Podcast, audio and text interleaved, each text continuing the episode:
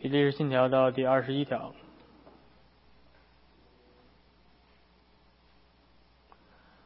翻开之后，我们一起来诵读一下这个第二十第二十一条。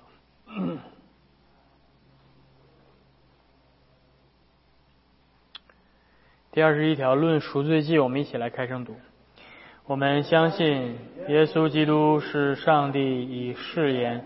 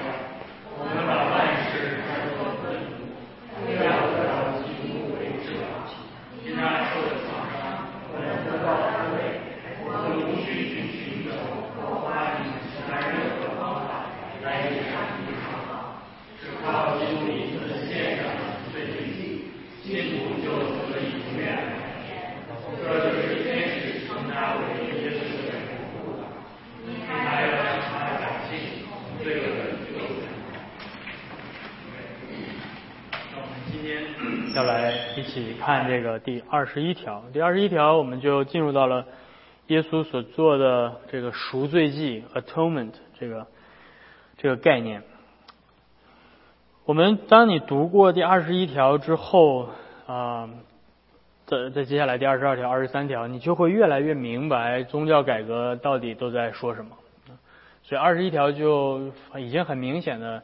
让我们彰显了宗教改革所强调的这个我们怎么得救救恩论，整个宗教改革的辩论的核心就是救恩论。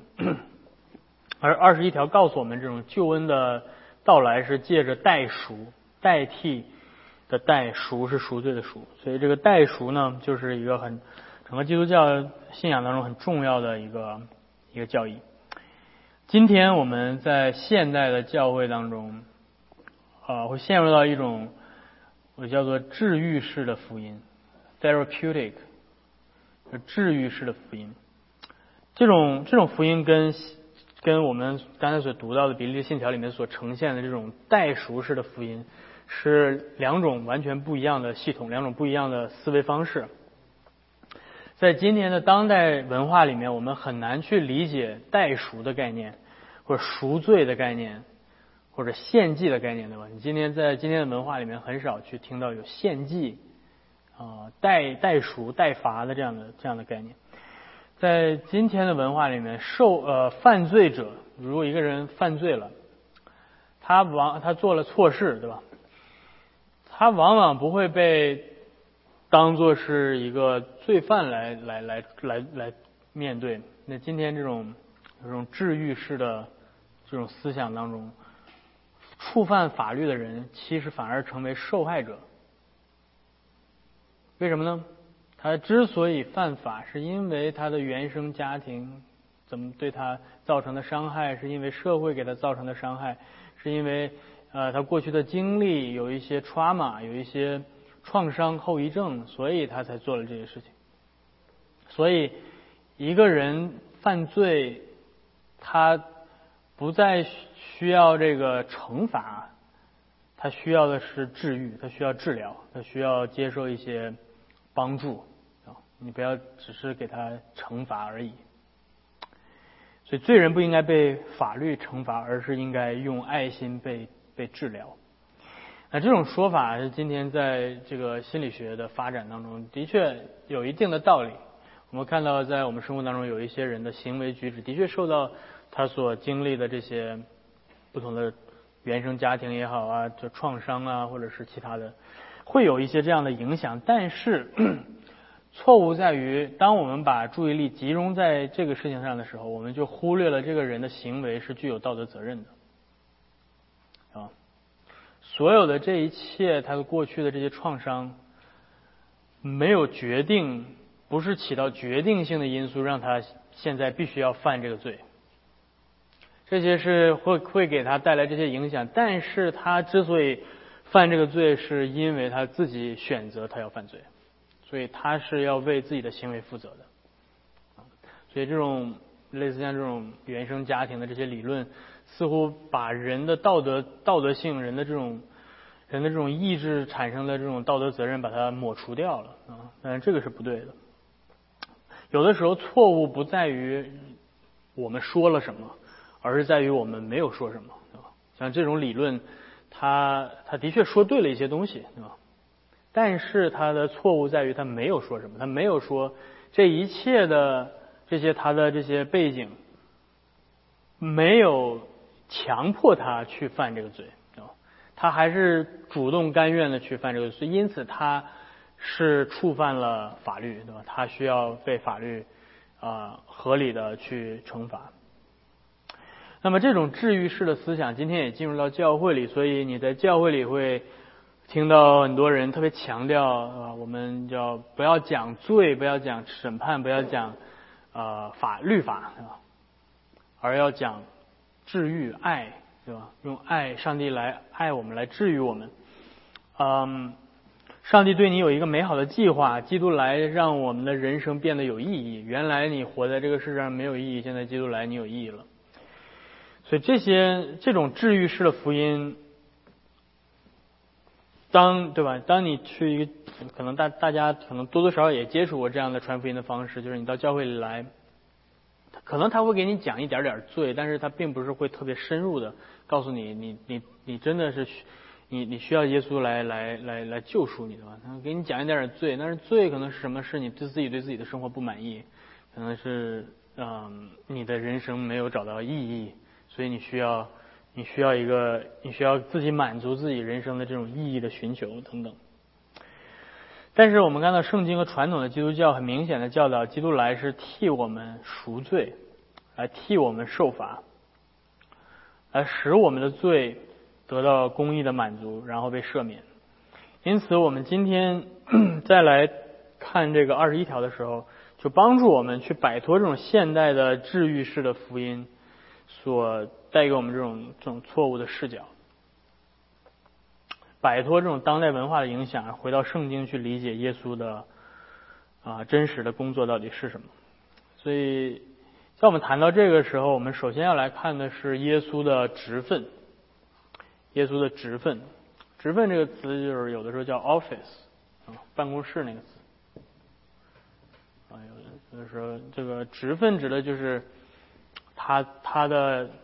他的一个工作的正式的工作的一个身份啊。那耶稣的职分在改革宗神学当中，我们在海德堡要理问答里面，如果你们熟悉的话，可能接触过。我们提到耶稣有有几个职分？几个？四个？嗯，几个？三个是吧？分别是什么？君王是吧？先知、祭司和君王。所以，对，这是改革宗神学的一个特色吧，就是算是，啊，强调耶稣基督有这三重的职分，这三个职分都是在旧约当中的职分，然后在基督里，啊，被就是体现出来，被终极化。那在二十一条当中，二十一条特别强调耶稣的哪个哪一个职分？二十一条强调的是比利时信条，二十一条强调的是耶稣哪个职分？祭司的职分，对吧？所以，我们刚才提到这个耶稣有君王的职分，有祭司的职分，有先知的职分。那二十一条主要强调他是祭司。那而且我想我想说的是，特别是这个祭司的职分和工作是核心性的。呃，祭司的工作和职分解释了其他两个两重职分。耶稣之所以能够升天，坐在父上帝右边，作为救主和中保来统管他的国度，是因为他先献上了自己做赎罪祭，他先死在十字架上，所以是因着他的呃祭司性的工作，使得他被升高成为君王。同样的，先知的工作也是一样。耶稣来带给我们最高峰的启示。那这个启示的中核心内容是什么？这个最高峰的启示的核心内容是耶稣的祭司性的工作。耶稣带给你什么新的新的知识？什么新的启示？这个新的启示就是上帝的儿子在十字架上要为罪人舍命，就是他的祭司的工作。所以，祭司性的工作在这三重职分当中是一个核心的地位。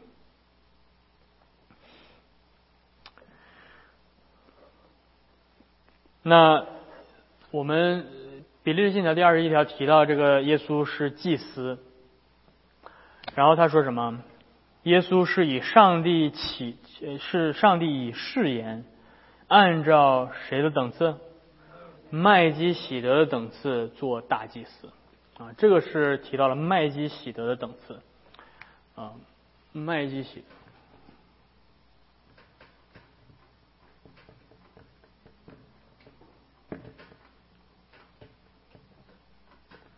那你还你还记得麦基喜德是谁吗？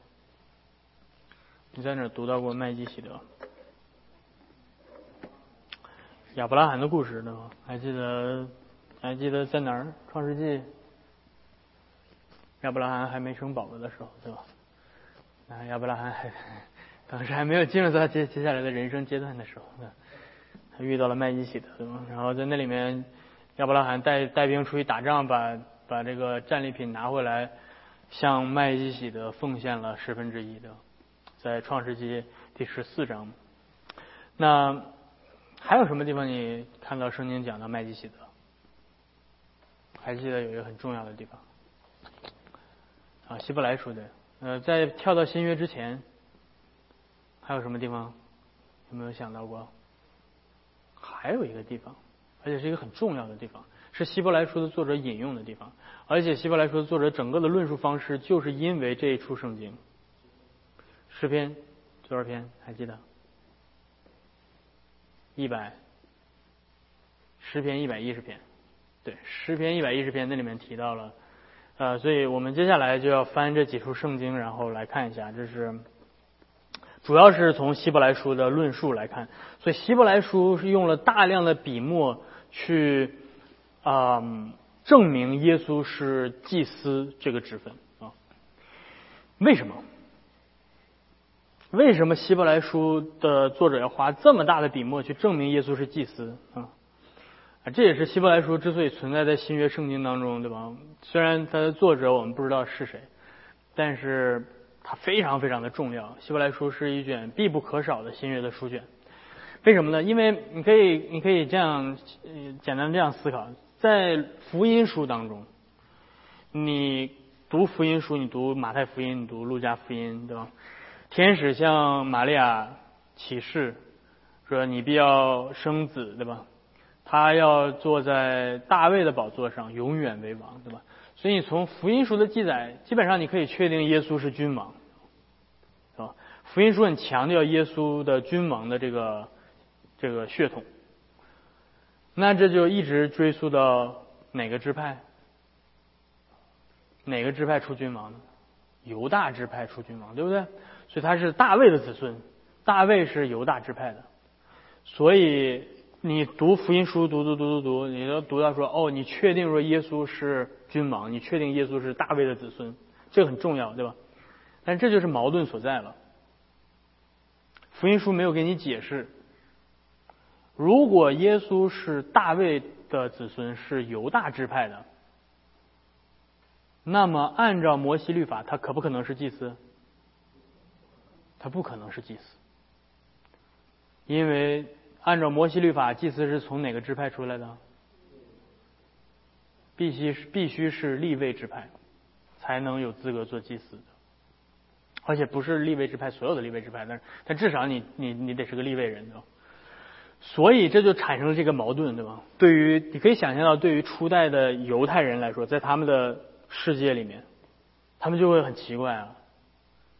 我现在福音书告诉我，耶稣是大卫的子孙，是犹大支支派出来的。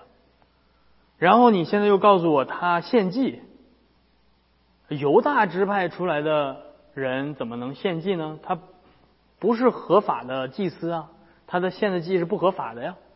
对不对？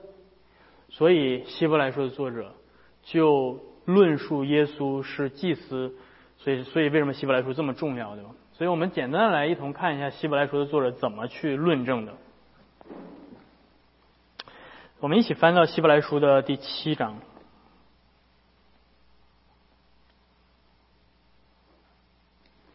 希伯来书的第七章。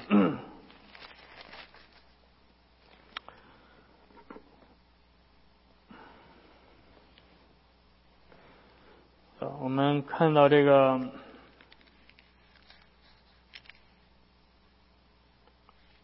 从第七章，我们从第一节读，现在开始读，我们读到这个这个第十七第十七节，好吗？呃，第七章一开始说，这麦基喜德就是撒冷王，又是至高神的祭司，本是长远为祭司的。他等亚伯拉罕杀败诸王回来的时候，就迎接他，给他祝福。亚伯拉罕也将自己所得来的取了十分之一给他。他头一个名翻出来就是仁义王，他又名撒冷王，就是平安王的意思。他无父无母无族谱，无生之始无命之终，乃是与神的儿子相似。你们想一想，先祖亚伯拉罕将自己所掳来的上等之物取十分之一给他，这人是何等尊贵呢？那得祭司职职职任的立位子孙，领命照例向百姓取十分之一。这百姓是自己的弟兄，虽是从亚伯拉罕身身中所生的，还是照例取十分之一。独有麦基喜德不与他们同谱，倒收纳亚伯拉罕的十分之一。那为呃为那蒙应许的亚伯拉罕祝福，从来都是位份大的给位份小的祝福，这是驳不倒的理。在这里收十分之一的都是必死之人，但在那里收十分之一的有为他做见证说他是活的，并且可说那收那受十分之一的立位也是借亚伯拉罕纳了十分之一，因为麦基喜德迎迎接亚伯拉罕的时候，立位已经在他的先祖的身子中了。从前百姓在立位人祭司任职呃职职任以下受律法。倘若这职任能得得完全，又何用另兴起呃另外兴起一位祭司，照着麦基喜德的等次，而不照着亚伦的等次呢？祭司的职任既已更改，律法也必须更改，因为这话所指的人本属别的支派，那支派里从来没有一个人伺候过祭坛。我们的主分明是从犹大出来的，但这支派摩西并没有提到祭司。倘若照麦基喜德的样子，另外兴起一位祭司来，我的话就更加显而易见了。他成为祭司，并不是按照属肉体的条例，乃是照着无穷之生命的大能，不能朽坏生命的大能。因为有给他做见证的说，你是照着麦基喜德的等次，永远为祭司。先前的条例因软弱无益，所以废掉了。律法原来一无所成。于是就引出更好、更美的指望，靠着这指望，我们便可以进到神的面前。OK，所以那这整个希伯来书的论述非常非常的棒，对吧？但我们没有时间去把它们都展开来讲。但是这里面他希伯来书的作者，你看，就是我刚才论述的这个问题，对吧？他在向他的读者解释为什么这个祭司是出自于另外一个支派——犹大支派，是吧？里面提到，摩西没有说过这个支派里面会出祭司，但是为什么要这样？是因为这是废掉了摩西的条例啊，废掉了大旧约当中这些条例，然后要另立一个新的啊祭司的等次，不是按照亚伦的等次，而是按照一个比亚伦更高的一个等次，就是麦基喜德。那希伯来书作者的论论证的逻辑，你可以看出来，从第呃从这个从这个嗯第七章第一节到第三节啊，这里面论述的一个逻辑是什么？那论述的一个逻辑，如果你仔细读圣经创世纪的话，创世纪并没有说说什么特别的东西，但是你看他这个。这个这个很厉害啊！这个这个这个叫做讲道讲道学的这个叫什么？这个就是已经讲道学的炉火纯青的地步，就是就是希伯来书的作者怎么讲到的？你看他打开了创世纪第十一章，然后他查考圣经，但是你看他解经出来的结果是什么？他解经出来的结果，这个麦基喜德给他的名字做了原文的翻译，是吧？麦麦麦基喜德。他的前面那个名字指的是平安王的意思，是平安的君王。哎，听起来像不像弥赛亚？他是和平的君，和平的君王。然后他说，嗯，他无父无母无族谱无生之始无命之中，乃与神的儿子相似。你读创世纪十十四章的时候，你没读过圣经说这些话，没有。但是你读到什么？你读到这个麦基洗德很奇怪，对不对？你也不知道他从哪儿来的，他就突然就出现了，然后收了十分之一，突然就没了，就走，祝完祝福完了就走了。所以希伯来书的作者解释这个现象说，他无生无始，是吧？无父无母，这叫什么？我跟你讲，这叫讲道学的炉火纯青的地步，就是讲圣经没有说的。对。这就是最高级的境界，就是不是讲说了什么，而是讲圣经没有说什么，讲空白啊。圣经故意没有告诉你这个麦基洗德到底是从哪儿来的，为什么圣经不告诉我们这一点？希伯来书的作者给你解释了，因为他乃是与神的儿子相似啊。哭了吧？这这。这个这个这个是这个是讲道学的这个最最高级的境界啊！先给你解释。啊，有的有的早期的一些解经家会说麦基洗德就是道成肉身之前的耶稣基督，但是现在的解经家们有一些认为并不是这样，是吧？但是不论如何，这个是首先你看这个希伯来书作者的论证，对吧？他从他找到了一个，他说：“你不是你们不是怀疑耶稣基督的作为祭司的身份？”是是值得质疑的吗？那么让我来给你圣经里面一个明确的例子。有一个人他不是立位支派的，但是他是祭司，是至高神的祭司，是谁？麦基洗德，是吧？而且不但如此，他又是君王啊，他是萨冷王，对吧？平安的王，所以他即在麦基洗德身上有。既是君王又是祭司，只有正整个圣经就只有这么一个例子。那那个是神学的推论，对吧？那个不是圣经明确说的，啊？在经文当中你能够找到的明确的，就是麦基洗德，他既是君王又是祭司，是是圣经明确告诉你的，对吧？亚当的那个是神学的 construct 啊，嗯，然后接下来第四，但他的论证是从第四节开始，从第四节。到第十节，他的论证是什么呢？他的论证就是麦基喜德大于利位，是怎通过什么论证的呢？是通过亚伯拉罕给他献十分之一这件事情。只有低等的，对吧？位分小的向位分大的献，就是奉献。但是亚伯拉罕大不大于利位？利位是亚伯拉罕的子孙，所以亚伯拉罕大于利位。亚伯拉罕都给这位麦基喜德献祭，所以这位麦基喜德大不大于利位？绝绝对大于利位的。所以麦基喜德的身份是超过于利位的等次的。嗯，然后接下来他的第十一节告诉我们说，这个利位的祭司是无法使人得以完全的。利位的祭司的这个。安排是暂时的，是不是要持持续到永久的？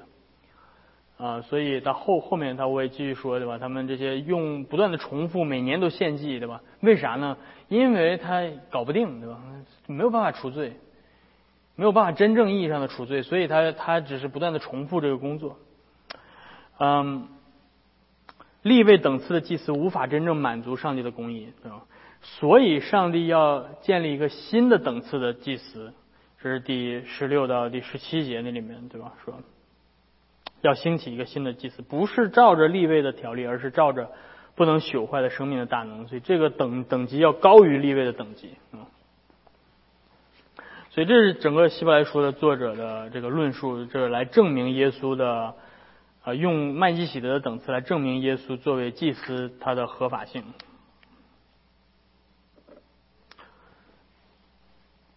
那关于这个耶稣的职分这块有没有什么？问题有没有什么？OK，都确定耶稣是祭司，所以希伯来书的作者论述的这个这个背景是在这个第一世纪的犹太教的背景之下，因为当时有当时大部分的信基督徒都是犹太人，对吧？他们信耶稣信了一段时间之后，他们可能当时这个圣殿都还继续在，对吧？你可以从希伯来书的作者的这个论述当中看到，说当时他们还在献祭，所以当时的圣殿还在。那就会有很多的犹太人，这些信徒刚成为基督徒的，他们又回到犹太教去，又回到圣殿去献祭，对吧？所以希伯来书的作者在论述的是，不，我们现在有一位比立位祭司更高更高的祭司，我们有一位真正的大祭司在天上，他已经为我们献过赎罪祭了，你我们就不再需要献祭了，对吧？他是在论述这一点，所以你们不应该再回到圣殿里去献祭了，啊。指的是这个意思，所以今天我们不会再期待耶路撒冷又建起来一个圣殿，然后又有献祭的事情发生，这是这是我们不应该期待的，因为呃这是整个希伯来书的作者所论述的。那我们现在呃论讲完了这个耶稣的作为祭司的身份，那么接下来我们要讲耶稣作为祭司到底在干啥？祭司是干啥的？最重要的就是献祭，对吧？那除了献祭之外，祭司还干啥？啥？带球对带球，带带球不是那个带球过人的那个带球啊。那个，所以接下来你会读到整个比利时信条最长的一条，就是关于耶稣的带球。有的时候我们把这个把这个耶稣的祷告呃忽略掉了，但是呃实际上最整个整个比利时信条最长的是二十六条，的嘛？论基督的代求，我们到时候再说。但是现今天我们先来看的是耶稣作为祭司他的献祭的工作。前面我们说了对吧？今天很多人很难理解献祭为啥要献祭？献祭是干啥的？为什么要献祭？献祭里面包含很多的概念啊，这些概念都是用来形容所献的这个祭到底有什么样的作用？为什么要献祭？首先，我们要来看的第一个概念是这个代替性。献祭之所以需要献祭，是因为要有另外一个东西来替你付上一些代价，啊？来替你承受一些痛苦，来来免除你自己要亲自承受这个痛苦。所以，这个代替性 （vicarious） 这种代替的方式，这是献祭的一个很重要的层面，对吧？所以信条上面说，耶稣被立为大祭司之后，他说为我们的缘故，在上帝面前献上自己，对吧？为我们的缘故，或者有的时候翻译成以我们的名义来把自己献上，他代替我们把自己献上。把自己献上指的是什么？就是去承受死亡，对吧？就是把自己献上为祭。怎么解释？这就涉及到怎么解释耶稣的死。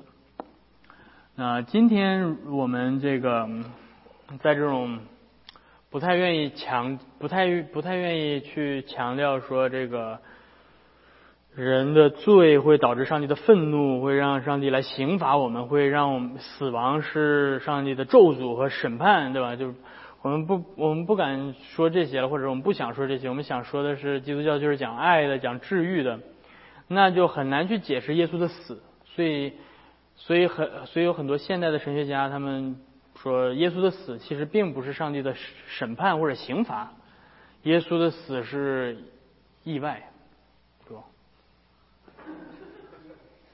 就真的，你就能看到非常 serious 的神学家写书，告诉你，基督的死是一个意外。基督可以不用死，或者是基督的死是第一个殉道者，啊，不是上帝让他死，而是人对吧？罪人，因为耶稣就是，他就坚持他相信上帝对吧？然后，但是这些坏人就把他杀死了，嗯，但是这些都不是圣经的呈现对吧？有的有很多各种稀奇古怪的解释。那圣经告诉我们，耶稣的死是什么？是代替我们承受。死亡，耶稣的死不是一个意外。耶稣自己告诉你，这不是一个意外。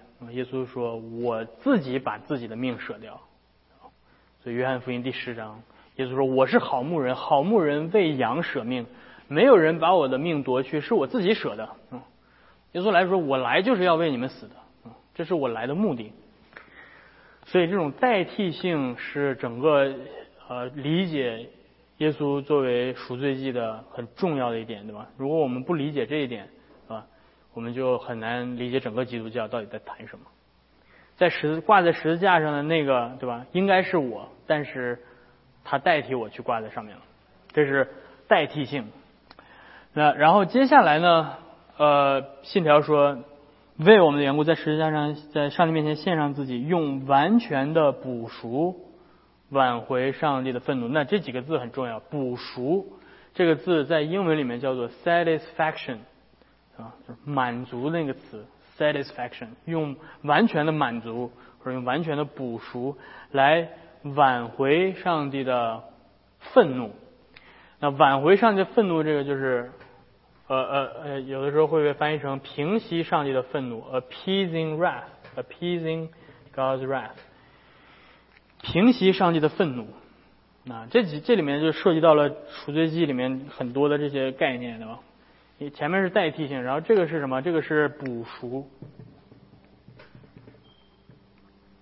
或者翻译成满足。对，那补赎是啥意思呢？就是满，你看英文是叫满足，满足什么？满足啥东西？完全的满足，满足啥了？满足上帝公义的要求，啊，所以这个补赎的概念就是指的是对公义的满足。举个例子，比如说你犯了这个罪，要要罚一百万美金，对吧？但是你只有十万块钱呢，然后有另外一个人来说，我把你所欠的这个剩下的钱全部都补齐了，这就叫就补赎。帮你补补足了，就满足公益的要求。那满足他说这什么完用它完全的补赎，挽回上帝的愤怒，或者是平息了上帝的愤怒。那在这里面，我们就涉及到了这个词，这几个词，一个词叫做 propitiation，propitiation，这个中文有的时候翻译叫做挽回祭。怎么写？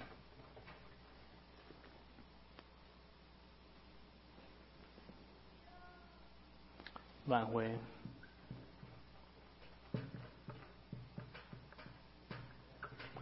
挽回对吧？然后英文当中还有另外一个词叫做 expiation，后面都是 p i a t i o n expiation 对，ex expiation。expiation，这个是 pro，一个是 pro，一个是 x，对吗？反正你们自己自己自己自己想想怎么怎么发音叫 expiation，啊，pro propitiation，对，嗯，那在这里面他用的这个词是 propitiation，啊，啥意思呢？简简单的来说就不搞那么复杂，propitiation 讲的是挽回。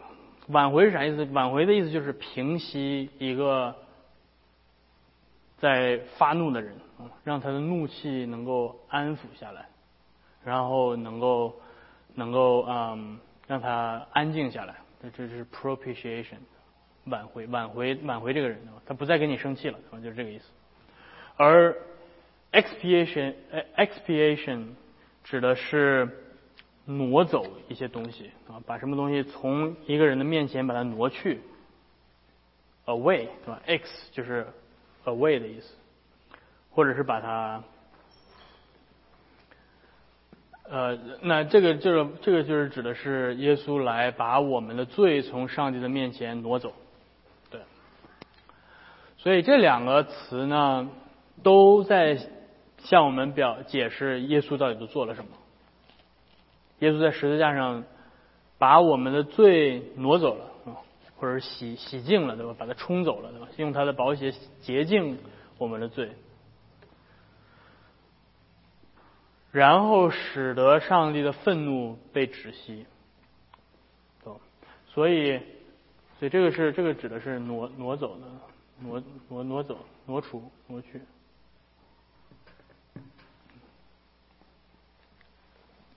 或者有的时候被翻译成遮盖等等啊，所以这两个概念，嗯，今天有的时候人们因为特别强调爱啊等等，所以人们不愿意用 propitiation 这个概念，因为这概念好像把上帝形容成一个经常发怒的一个一个神明，对吧？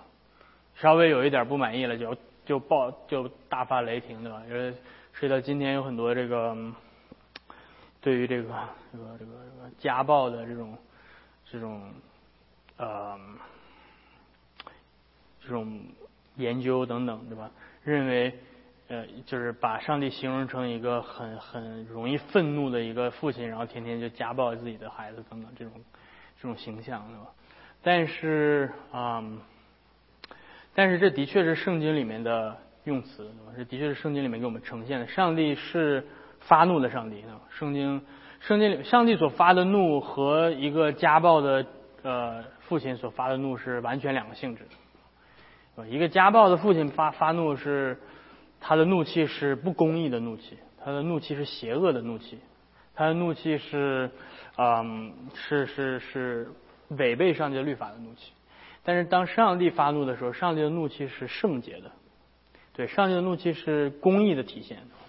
而不是不不公的体现，所以圣经经常会提到，上帝是那个天天向我们发怒的上帝。听起来上帝天天都不干点别的，就天天就是发怒，对吧？为什么？因为我们的罪始终在他的面前，对吧？所以这个 propitiation 和 expiation 的概念是连在一起的。只要我们的罪还在上帝的面前，上帝就会发怒，对吗？所以耶稣来挪去了罪，平息了愤怒，是同时发生的。这两个概念绑定在一起，所以这个在《帖撒罗尼迦前书》第一章第十节那里面，呃，保罗说，耶稣是来救我们脱离将来的愤怒啊，耶稣来救我们脱离愤怒，在这个是啊挽回上帝的愤怒，所以我们作为基督徒，我们可以非常。呃，不不不要不必要感觉到很不舒服了。一谈到上帝的愤怒，我感觉很不舒服，不需要这样，因为上帝的愤怒是最公义的啊，它不像是我们在这个地上所呃体会过的这些有罪的怒气啊。这是讲到呃耶稣的献祭有代替性，有补赎性，就是满足公义的这个性质。有挪走我们的罪，从上帝面前挪走我们的罪，除除去洗净我们的罪，然后挽回上帝的愤怒等等这些不同的侧面。然后呢，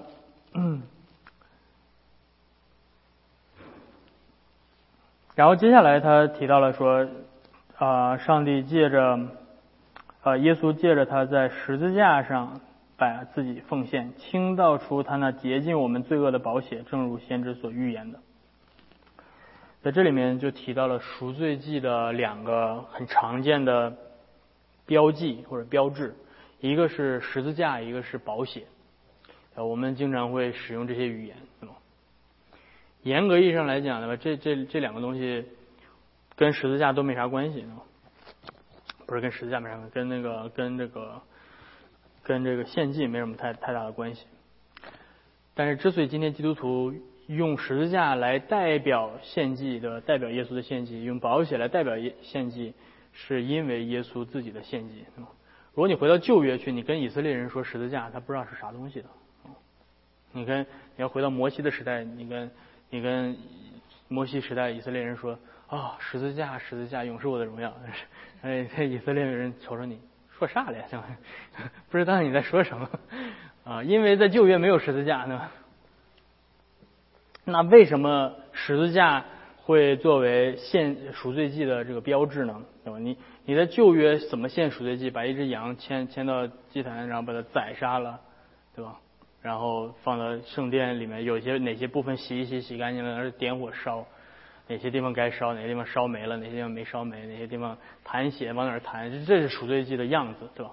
但是为什么到了到了基督徒这儿说是十字架呢？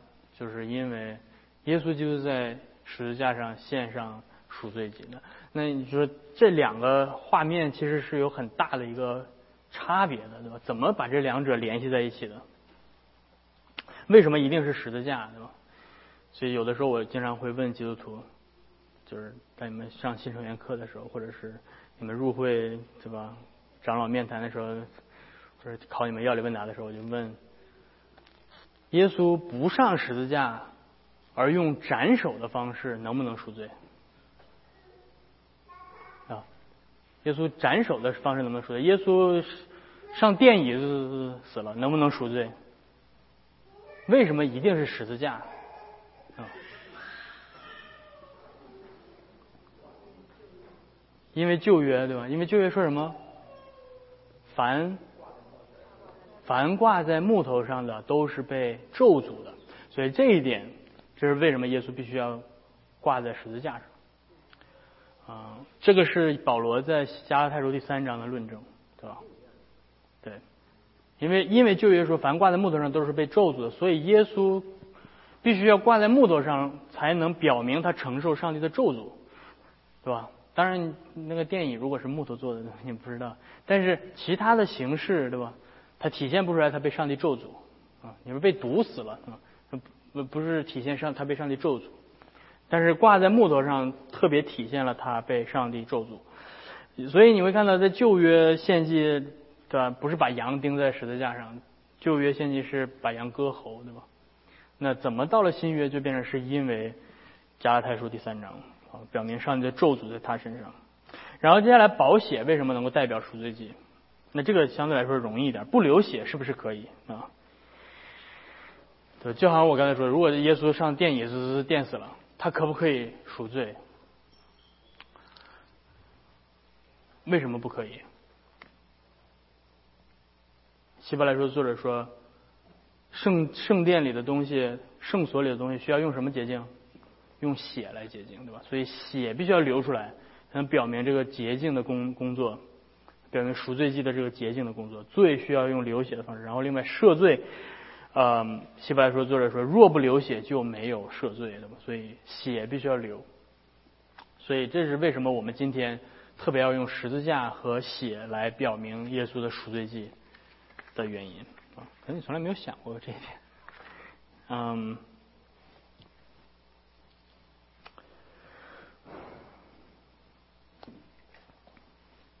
我觉得今天我们的时间差不多到这儿，我们就看一下大家有什么问题。还有什么问题？关于这个献祭耶稣的职分？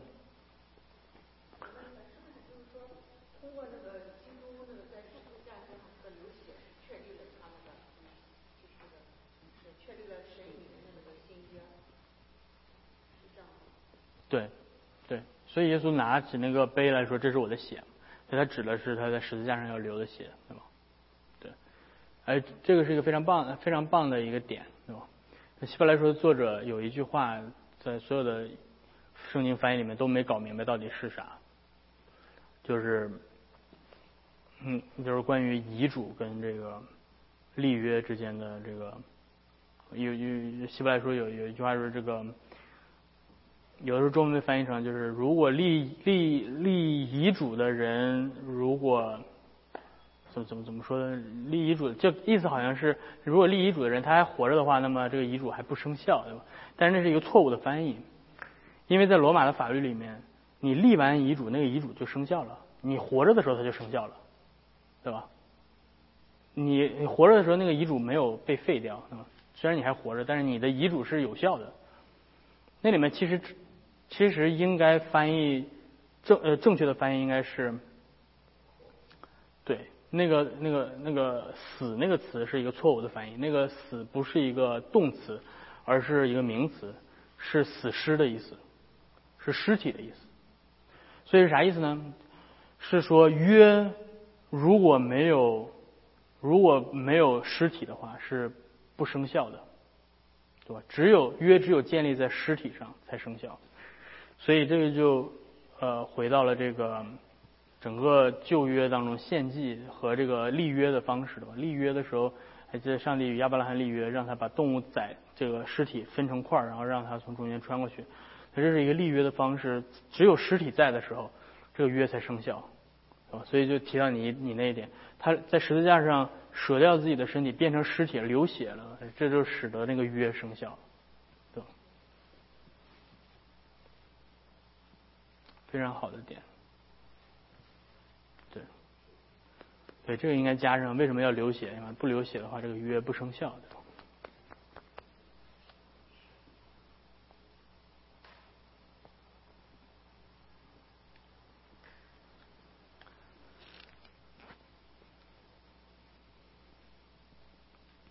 呃，最后呃，我想最后稍微再提一点哈，就是这个这个赎罪记的，我们谈到了代代替的性质、补赎的性质、挽回的性质、挪走罪的性质。最后我再提一点，就是它的最终性啊，就是很 final 对吧？这是一个 final 的最终的最终的赎罪记，嗯。